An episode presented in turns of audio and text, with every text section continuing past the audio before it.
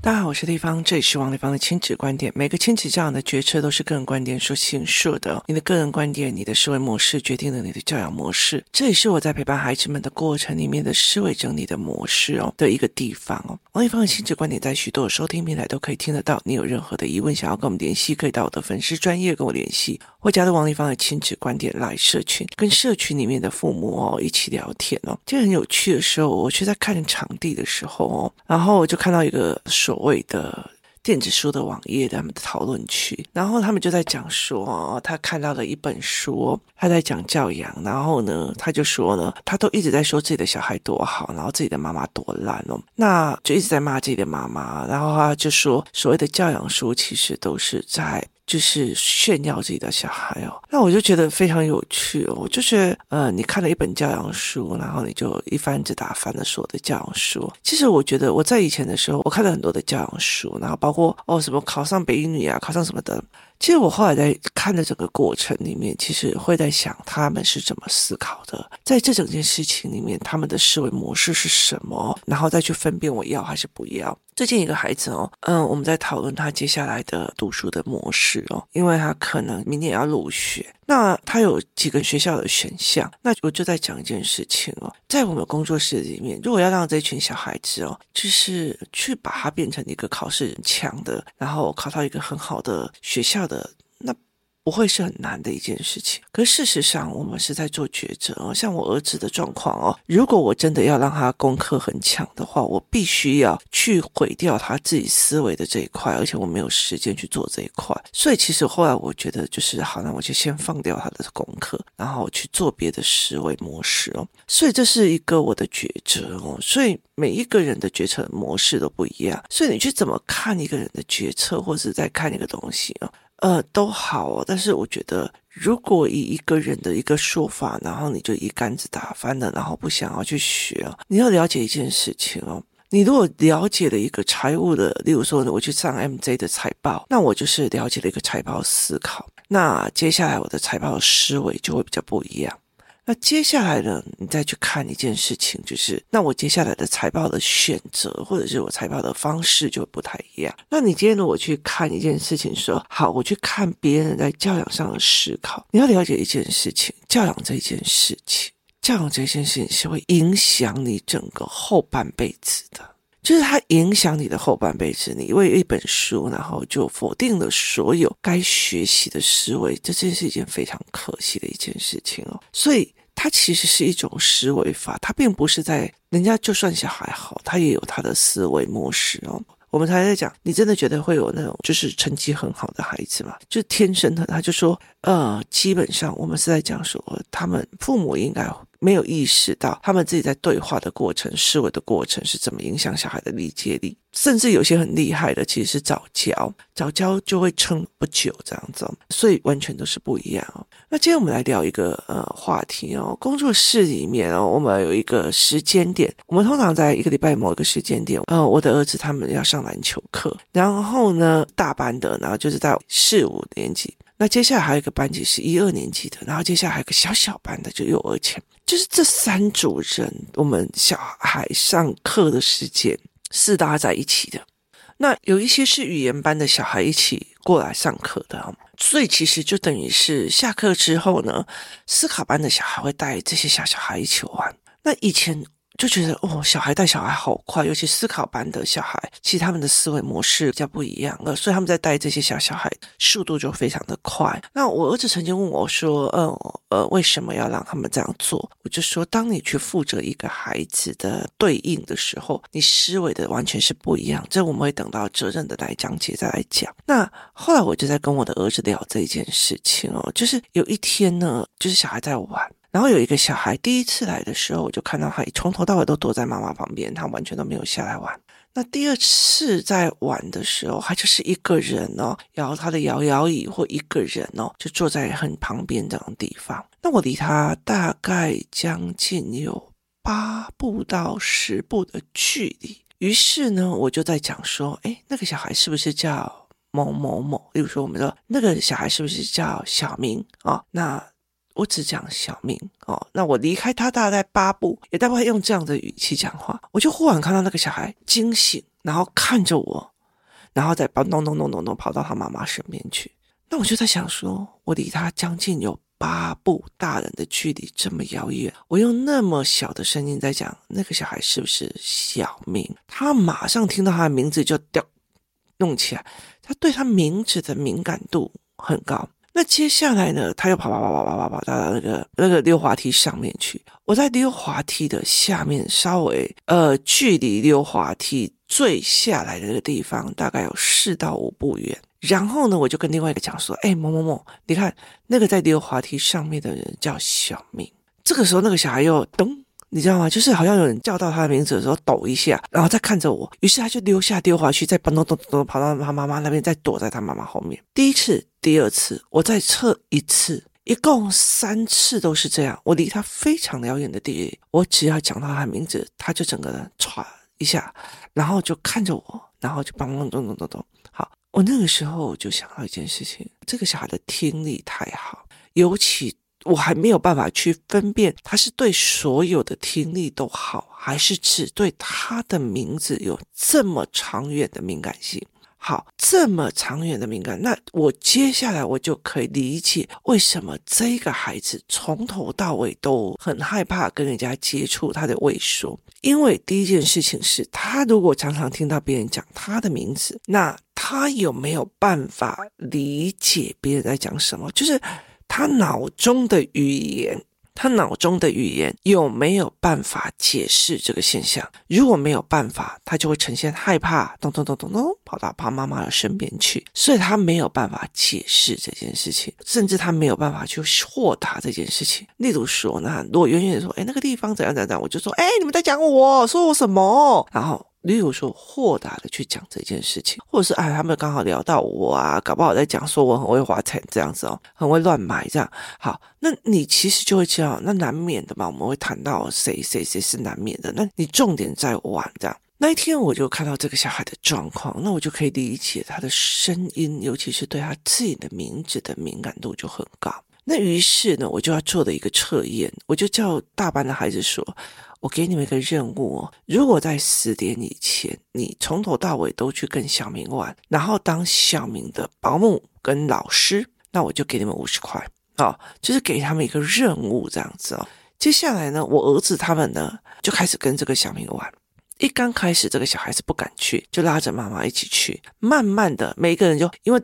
你知道吗？有责任跟工作来的，你知道？小明跟我们一起玩这个。小明，我告诉你哦，这个要怎么玩哦？小明，我告诉你，在这，好。小明来，小明去，小明来，小明去，小明来，小明去。这个时候，我在测试我从后面四步的时候说：“哎，那个小明怎样？怎样说，他就完全没有这样子的惊跳的一个状况。也意思就是说，当他的敏感度很少人谈到他很想要干嘛，他对他自己的敏感度就会很高。当很多人都一直小明来，小明少爷，我们去那边玩，小明少爷这样好，我就稀释了他对他自己语言的敏感度，而且他开始理解，因为。小明少爷，小明少爷，小明少爷开始理解，大家有时候只是闹好玩的或干嘛的时候，他就会减少他的紧张度。可是，在一般的国小、幼儿园是没有这一块，叫到你名字，他就会歘一下；叫到你名字就会歘一下。所以那个时候，其实我就会想要稀释这个孩子对他自己的语言的名字的敏感。所以，其实像我们这样子哦，我们在。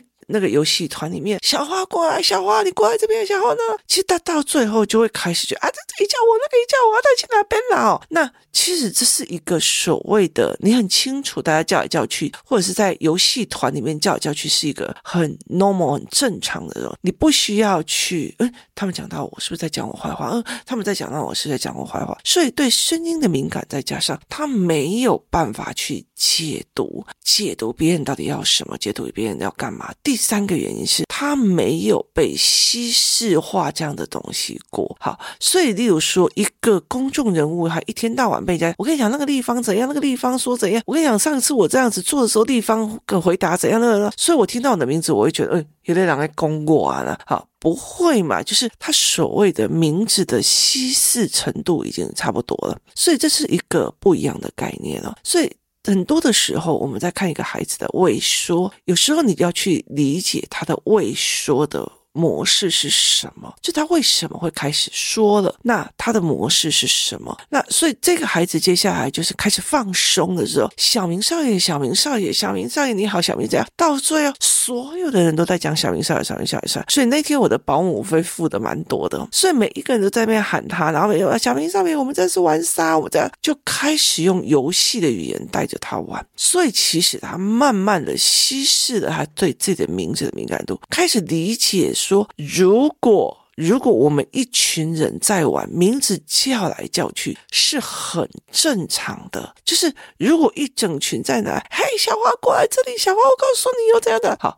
这一件事情，当他越来越多说，这件事情就是越来越正常，所以我们就去打翻了这一块。然后呢，后来呢，小明就一直跟他们一起玩啊，玩得很开心。他这整个人跟上一次的畏畏缩缩就完全就不一样了哈。第三次来的时候，我还是叫他们跟小明先先生一起玩，可是很大的一个状况在于是第三天的时候变成三个人。就是包括还有另外两个，所以我的保姆很多，你知道吗？好，那他们要学着照顾人。大孩子哦，尤其是独生子女的这一班，他们其实没有一个对人的责任。就是很多的孩子其实是爸爸妈妈会对他有责任，然后去照顾他或干嘛，所以他们一直被照顾者为主。所以他们其实很大的一个没有责任，在于是对人没有责任。就是他他并不觉得我要照顾你们这些小孩，我要跨头跨 boy。所以他们就会变成这样，所以我那时候就跟他讲说，那你们的任务就是照顾这些人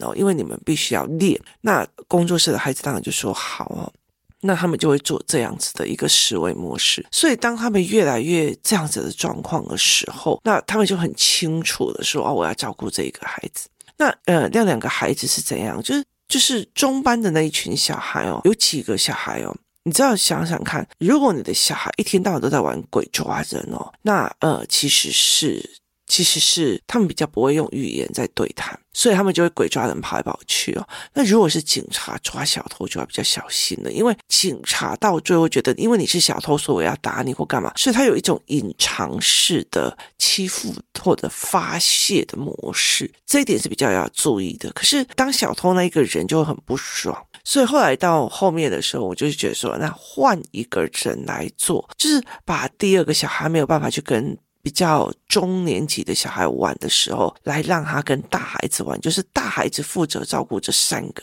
然后陪他们玩，陪他们做很多的事情，然后小孩教小孩很快，所以后来到最后，这个声音比较敏感的这个孩子，他很快的，你再怎么叫他哦，就会发现他其实没有那个敏感度了。为什么他没有那个敏感度了？因为他已经习惯在游戏团里面，谁叫来叫去，叫来叫去，叫来叫去，有时候只是叫你去一起去玩，或只是告诉你说，诶，他要不要一起玩，或者是他要不要一起玩这种游戏或那种游戏哦。所以其实他是完全。不一样。那你如果一般跟我讲说，跟地方，我告诉你哦，我的小孩很害羞啊，都不会去跟人家玩啊，都怎样怎样怎样。好，如果我就跟他讲说啊，我们要尽量带他去很多地方啊，干嘛我都没有。我做的那些东西，我没有去看到小明的这样的状况，我没有在小明八步遥远的问题的时候去问一个人说，哎，那是不是小明？就是我讲这句话的时候，看到他马上的直觉反应，我会知道这个孩子卡在他的对自己名字的声音是敏感，而且是。有压迫感的嘛，就没有办法。所以其实我常会觉得说，你与其在网络上一起去回答别人小孩的问题的时候，那有时候其实是蛮不负责任的。为什么？因为其实你真的没有看过小孩，那可能性也不确定。所以你看到这个孩子，他对他自己的名字的敏感度，然后你再看到他一脸茫然的冲向他妈妈，就会很理解的一件事情在于是，这个孩子他不知道别人为什么讲他，他。他也根本不知道别人为什么要弄他，所以他有另外一个卡点是在于是别人讲到我一定在说我坏话，别人讲到我，一定在说我好，所以他有另外一个卡点，这个卡点要另外再跑。那有一个卡点在什么？别人讲到我，但是我不知道他们为什么讲我，也就是我没有那个经验值跟语言的架构，我都没有那个经验值，就是我没有那么多人一起玩过，每个人小明来，小明去，小明我们来玩这个，小明来玩，我没有这种经验值，所以我不知道在游戏场里面大家叫来叫去是正常的，然后你的要耳听八方，要不然你常常会忘记。好，所以我没有这个经验值，在我没有那个语言值，大家一起玩的时候叫来叫去很理所当然。哎呀，他叫我是叫我去装水啊，啊，他叫我是叫我要不要玩鬼抓人啊，啊，他叫我是要叫我是什么？这个孩子没有那个解读能力哦，就没有那个解读能力哦。这个很重要一件事情在于是什么？如果我今天哦，例如说我王丽芳就派一个人就跟你讲说，哦，那个某某某，丽芳说等一下要跟你谈一下。好，那你不知道我要跟你谈什么，你会很紧张，你会开始很害怕。那你如果是我的员工，你会更害怕。王丽芳很凶，好，所以你会更害怕，所以你会觉得丽芳是不是要跟我讲什么？丽芳是不是要跟我说什么？丽芳是不是要怎样怎样怎样怎样？好，那个东西你会开始进入了一个胡思乱想的一个地方。所以你有没有办法去解读这件事情？哎呀，丽芳可能跟我讲营队的事情，丽芳可能跟我讲投影机的问题，丽芳可能跟我讲教案的问题，丽芳可能跟我讲什么什么的问题。好。这完全是不一样的领域哦，所以你有没有办法去解读？所以今天如果有一个人，他很少跟你见面，然后忽然打电话到你家，你的小孩跟你讲：“妈妈，那个谁谁谁要找你。”嗯，他怎么会找我？啊，跟我讲什么？啊，花钱什么代志？你会怕的，因为为什么？因为你没有那个经验值去解读。好，可是如果今天说妈妈。那个瑶瑶阿姨打电话要找你，那就是啊，他们家装潢的事情要来问我了啊，他要约我一起去露营啦，他要怎样的？好，因为你跟他接触多，经验之多，你大概知道他来跟你聊天，八九不离十会谈什么。你的心就相对稳了，你就不会那个害怕。所以，其实当你来跟我讲说小孩子很害怕某件事情啊，小孩子干嘛某日，那我会以这个叫你来跟你讲。他第一天的时候，他就是缩在他妈妈后面；第二天的时候，他就是一个人在那边晃啊晃啊，一直玩，他根本就不会跟人家互动。一直到了我在讲小明，他就才会整个人跳起来，然后很害怕的时候，你看到他的反应，你就知道这个孩子根本就不是因为说，他是因为他的声音可以听到很远。别人在讲他的名字，他以为别人在讲他坏话，别人在说他什么，别人在干嘛，然后他没有办法解读而产生的恐惧、害怕，造成他的退缩，所以是完全不一样的思维哦。所以你如果今天讲说，那我们要鼓励他勇敢啊，打出去啊，干嘛？都没有用哦，所以其实我用的方法就是叫大班的孩子去带着他，然后去小明少爷好，小明怎样怎么样，他们就是开始用他的名字，然后开始跟他谢谢小明少爷的光临，谢谢怎样好，让这个孩子开始物化、西化他名字的针对跟刺耳性去做这一块，然后那你就就跟我讲说，哦，这个小明真好。跟立方的团体玩了三次之后，哦，现在都愿意跟别人玩了。以前再怎么说，去啊，去跟人家玩啊，去跟人家玩，去跟人家玩。那个小孩越说越后面，越说越后面。为什么？因为你没有对症下药去做。所以我常会在讲说，这几期的语言班的小孩蛮好的，就是大班的教中班的，中班去教小班的，他们互相在游戏的过程里面就互教互相，那也学会照顾人，帮助别人这样子。所以是完全不一样，所以我常常会在想一件事情：如果我今天这个妈妈跑来跟我讲，我的小孩都不跟人家玩，我的小孩都不跟人家，那我就随便给下一个指令的时候，其实对这个孩子没有根本上的解决。如果我没有办法去做这一块，我没有办法根本上解决。那最近我常常会在想一件事情，就是小明到底是。只对他的名字敏感，还是对所有的声音敏感？有些人他没有办法接受低频的声音，有些没有办法接受高频的声音，有些没有办法接受很多的呃不一样的状况。所以你怎么去看这一件事情的？有些小孩像这种听觉型的小孩，钢琴会很厉害，可是他脑袋里面会胡思乱想哦，所以。怎么去协助这个孩子又完全不一样哦，所以当别人会跟你讲说，啊，这个小孩就是，哎呀，就是避暑啊，就是害羞。我跟你说，害羞的原因有很多种。一个人为什么要去躲起来，它一定有它的原因跟原则原理。那你要把这个原因跟原则原理整个拉开来，带着这个人去看，然后并且调整他，这才是一个比较对的方式哦，而不是一直逼他开朗啊，逼他怎么样的结构。还有时候其实人际关系需要的东西很多，例如说，包括我知道的一个人在干嘛，我了解那个人在干嘛，我知道圈层的不一样，会绑架一个千金小姐的那一群人。或男神就是那一群的集体意识，然后呃会一起读书的就一起读书的集体意识，所以这完全都是完全不一样的哦。所以今天来分享的一个概念就是，当一个孩子他有什么样的状况的时候，如果真的没有意识到说，哎，这个孩子为什么会这样，他的原则原因在什么的时候，你是很难去陪伴他去做这一块的哦。所以这是一个非常有趣的一个概念哦。所以当你叫所有的小孩。